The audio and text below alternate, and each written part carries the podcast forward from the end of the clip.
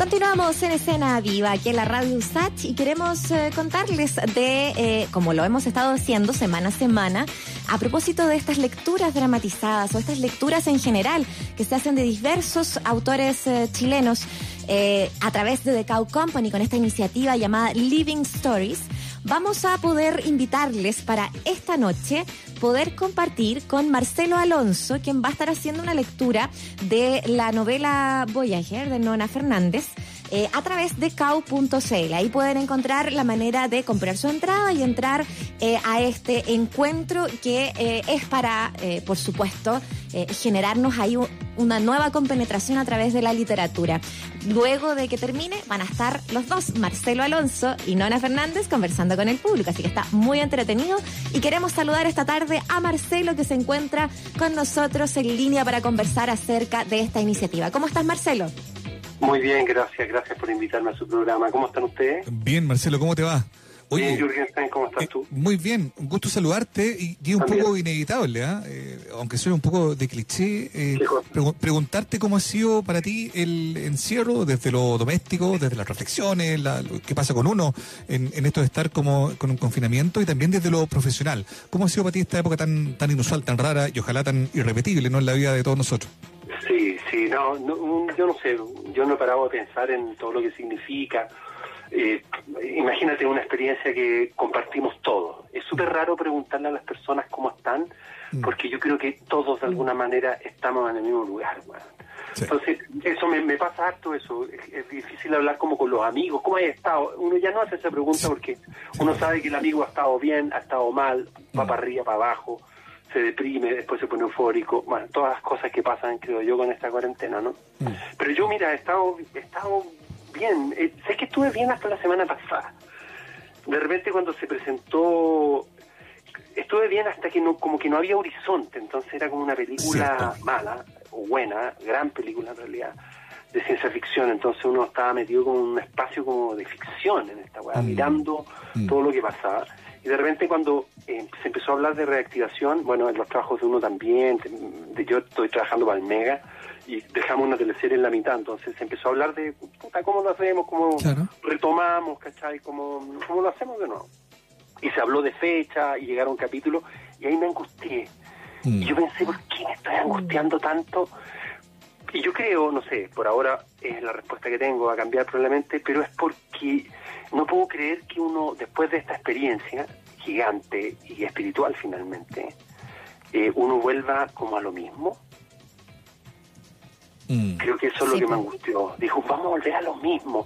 O sea, todos los proyectos que teníamos van a ser retomados como y esto va a quedar como un sueño. ¿Dónde va a quedar? Entonces me mm. empecé a preguntar dónde va a quedar esto, ¿cachai? Porque lo único que la gente quiere es pasar de esto. Y eso, bueno, estoy súper ahora en todo caso. No, no, Buenísima reflexión. Lo, decepcionante sería que después de todo esto, con todo lo que, con las señales que, que, que nos invitan a pensar de que hay que parar un poco, hay que volver al origen, hay que mirar el, fondo de las cosas. Sería muy decepcionante salir de todo esto cuando vayamos a salir eh, siendo los mismos de antes, digamos. Yo creo que eso es algo que, como una primera reflexión más o menos básica, asoma, ¿no? Sí, mira, no sé, te voy a hablar otra cosa también que quizás tiene que ver con el texto que voy a leer ahora en la noche, pero, pero fíjate que es súper loco, pero eh, lo único que ha habido, o sea, lo único que ha quedado, porque todos los proyectos se cayeron, eh, muchas cosas, ¿no? no sé, las platas de la gente, las mías, las de todos, etcétera. Pero finalmente lo único que queda es el amor, fíjate. Mm. Con las personas, entre las personas, el afecto, weón. Es mm. súper super anticapitalista en todo caso. Yo, que, yo creo que ha sido una pandemia súper antisistémica, weón ha sido la, la, la, protesta más antisistémica que yo he visto, porque he visto a las personas volcadas dentro de ellas mismas y dentro de sus necesidades más vitales y espirituales, de una forma en que yo, que yo trabajo en un medio que se alimenta un poco de eso, digamos. Mm. No había visto jamás de reflexionar a las personas de una, de una manera eh, eh, muy linda, encuentro. Mm. Oye, Marcelo, Sí, a propósito de, esas reflexiones, porque de alguna manera eh, eh, lo que tú lo que tú nos dices, yo creo que eh, ha, calado bastante en, la gente porque porque efectivamente no que no se quiere volver eh, a, a, lo mismo no eh, ese capitalismo eh, en el que en el que vivimos eh, o sea hoy día es, es, es, otro lo que nos el mundo lo que nos tenemos que parar. Y efectivamente eh, algo está pasando algo está pasando ahí también. Eh, de qué manera tú ves también como como actor o desde el mundo de las artes que, que, podría como a lo mejor romperse un poco esto porque de, justamente desde el mundo artístico se ha vivido siempre en un paralelo económico, bastante anticapitalista, bien de gestiones, eh, de, de, autogestiones más bien. Eh, y, y, hoy día eh, pareciera que esa, esa puede ser una forma también. Eh, ¿Se ve así? ¿Cómo lo ves tú también como, como actor? O sea, imagínate, más allá de, de, de como la, no sé, ser, tú te imaginarás que ser, ser, ser definirse, digamos, en Chile, ser un artista, sea músico, actor, mm. plástico, lo que sea, un bailarín, eh, cuequero, eh, lo que quieras tú, no sé, cualquier cosa que te defina como un artista, es vivir en el paralelo, vivir en, una, en un espacio paralelo al resto de la sociedad de alguna manera, que tiene cosas brutales como las que vemos, una protección absoluta, de parte somos lo, lo último de la fila. Eh, en, con respecto a las políticas sociales, nadie se pregunta, ni siquiera el mismo Ministerio de las Culturas se pregunta qué pasa con su gente, la hace concurtar en un fondar. Eh, pero también ese, ese mismo lugar más out, outsider, no sé cómo decirlo, te pone en, una, en un punto de vista o en un lugar para mirar las cosas con mayor claridad. Nada, yo pienso que todos los sistemas que existen en el mundo, los, este sistema económico filosófico que es el capitalismo, porque la gente se equivoca al pensar que es un sistema económico, es un sistema económico filosófico, eh, fue planteado honestamente para poder resolver la realidad, para resolverla. Eh, evidentemente, este tipo de encuentros de la sociedad consigo misma, que es esta cuarentena finalmente, mm. nos revela que este sistema para resolver la realidad no sirve.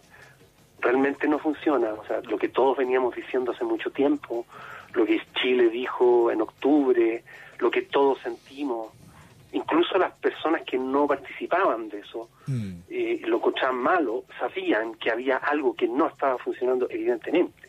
Mm. O sea, yo creo que el presidente de la República no está de acuerdo con el movimiento ciudadano en ningún punto, mm. pero sí es capaz de darse cuenta, por su cara digo yo, o por el estado de su cara en, las transmisiones, sí, de verdad, se daba cuenta de lo que, algo estaba pasando muy grave.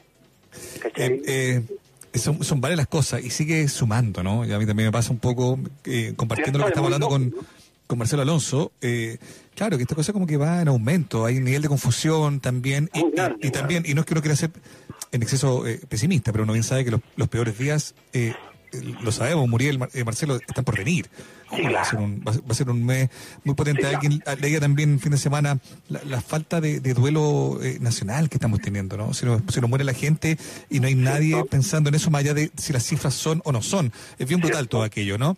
Pero esas son reflexiones que, bueno, van aflorando, Marcelo, de a poco, y en ese contexto también es que te encuentra esta iniciativa, ¿no? Que te hace escoger, me imagino, ¿no? A ti un, un texto de la Nona Fernández, ¿cómo fue? ¿Fue algo convenido? ¿A ti te hizo sentido con esta invitación? De qué era el texto que tenías que leer. Cuéntanos un poco cómo, cómo fue la historia para llegar a esto que, que, no, que nos tiene conversando hoy día. Simplemente, yo a mí me gusta mucho leer. No, no soy un lector, eh, no, leo como, como, explicarlo, como para eh, pasar el tiempo. para mí la lectura es un proceso importante en mi vida, digamos, es, parte de mi biología, eh, mm. de física incluso, sí, es parte de mi biología leo desde muy chico, entonces para mí es importante, si no leo me, empiezan a pasar cosas malas, como no mm. hacer deporte, como no, no sé, como no actuar, como mm. es parte, como te digo, constitutiva. Y dentro de las muchas lecturas que tengo en el tiempo que logro hacerlo, leí a la nona hace un tiempo, no la había leído, solo la conocía porque somos colegas, porque he visto obras de teatro de ella, y leí un libro que se llama La Dimensión Desconocida. no sé si ustedes lo leyeron. Sí, sí. Hermoso, ¿cierto? Bueno, hermoso hermoso, eh, sobre todo no por el tema. Fuerte, triste. sí, por el tema, pero cómo fue escrito, cómo lo escribe, desde dónde lo escribe, la forma en que arma, eh, confabula el lenguaje para contar eh, algo tan íntimo como eso y tan social como eso. Bueno, y ahí enganché con la nona, eh, después de leer una novela de un autor, ver una obra de teatro actuada o escrita por alguien, para mí siempre cambia. Cuando conozco Mm. la cara, y en este caso, como el corazón de las personas, empiezo a empiezo a verlas de otra manera, ¿cachai? Las sigo arriba de un escenario o lo que escriben. Y después leí Fue en salida, y después leí Mapocho, leí varias cosas de ella. Porque me interesó mucho, porque es chilena, porque es mujer, porque, bueno. Y eso, pues, entonces, de repente supe que había publicado esto hace, mm, bueno, a, mediados del año pasado, y lo encontré fa- fabuloso. Es un libro hermosísimo. Para mí, mejor, uno de los más lindos que ha escrito. Mm. Es simple, eh, es simple y complejo a la vez, habla del recuerdo. Entonces encontré que, porque yo tuve una crisis grande también, pues, o sea, imagínate yo iba a hacer, no sé cuántos monta iba a dirigir un montaje en la Católica, otro en el GAM, Mm. iba a actuar dos obras, no sé dónde, todo eso se cayó, otra película, todo, todo, la teleserie, todo, pero como te decía, no, no sé, me, me da lata retomar los proyectos, porque encuentro que la agenda cambió, ¿cachai? Eso, El- eso es bien de lo que política. vamos a hablar ah, es que yo no puedo hablar a, a las personas con la misma obra que había dirigi- decidido dirigir hace seis meses atrás no, no se puede montar eso hay que buscar otro material hay que escribir algo o hay que encontrar una obra escrita allá que calce mejor con eso entonces ¿Pero puedes cambiar tus planes? qué cosa ¿Puedes cambiar tus planes? Eh, ¿O Ah, hay sí, contratos yo- ahí entre no, medio? ¿Cómo, cómo se no, hace? sí se puede cambiar los planes mira si una cosa que nos ha enseñado la, la pandemia es que se pueden cambiar todos los planes Que todo se puede cambiar. Sí. Claro. Y todo los se puede cambiar. Y que todo debe ser todo se cambiado también. ¿no? Todo se puede cambiar, la constitución, todo se puede cambiar. Eso. Y que todo debe ser cambiado también, ¿o no? Sí. Sí, debe serlo, ¿no? Es, es evidente. Bueno, entonces estaba en eso y decía, ¿qué? Y, y- y a lo que más me dedicaba era como a recordar, ¿cachai? El recuerdo más. Como que, como que yo le decía al Amparo, que hablamos harto, son dos actores encerrados en una casa, imagínate. Entonces, yo decía, Amparo, tengo la sensación de que el futuro no existe. No porque no exista futuro, sino porque estamos en el futuro. Mm. ¿cierto? Uno siempre habló del futuro, del futuro, el futuro, y uno de repente se encontró en el futuro, ¿cachai? Y estamos puestos en el futuro, o por lo menos mi futuro, o nuestro futuro como generación, digo. No sé a qué edad tienen ustedes, pero yo creo que... yo 45 andáis tengo yo. Sí, andáis cerca de mí. Sí, po. Es como no- el futuro nuestro está ahora, ¿cachai? Estamos parados en nuestro futuro, Mm. básicamente.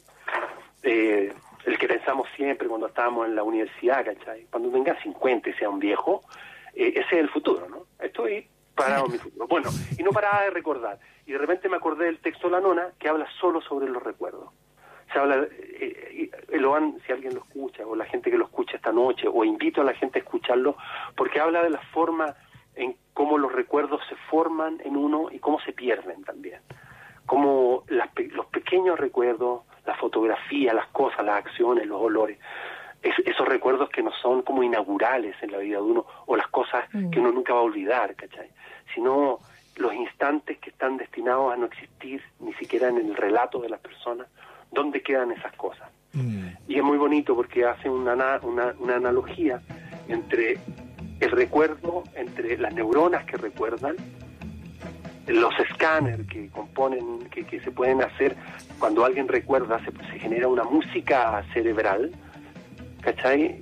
Y las estrellas, que es muy Es muy parecido a una constelación, ¿cachai? Sí. Entonces es un viaje Oye. entre la memoria de su madre, la constelación de las estrellas y Voyager, que es una boya, o sea, una, una sonda, que lanza- dos, son dos sondas que lanzaron los norteamericanos en el 77 para explorar el espacio.